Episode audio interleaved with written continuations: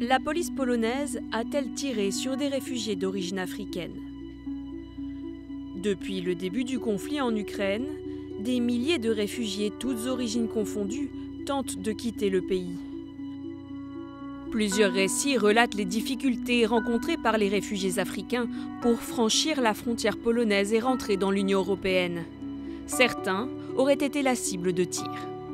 La police polonaise tire à balles réelles sur les Africains de l'Ukraine qui tentent de trouver refuge en Pologne. Beaucoup de jeunes Africains sont morts, d'autres blessés. Cette publication illustrée par quatre photos a enregistré plusieurs milliers de partages depuis le 10 mars. Mais grâce à une recherche d'images inversées sur Google, nous pouvons retrouver ces photos sur plusieurs sites internet.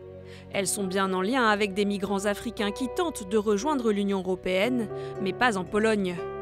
Les photos ont été prises à des milliers de kilomètres de la frontière polonaise, dans l'enclave espagnole de Melilla au nord du Maroc, au début du mois de mars, par des journalistes du journal espagnol El Faro et de l'agence de presse française AFP.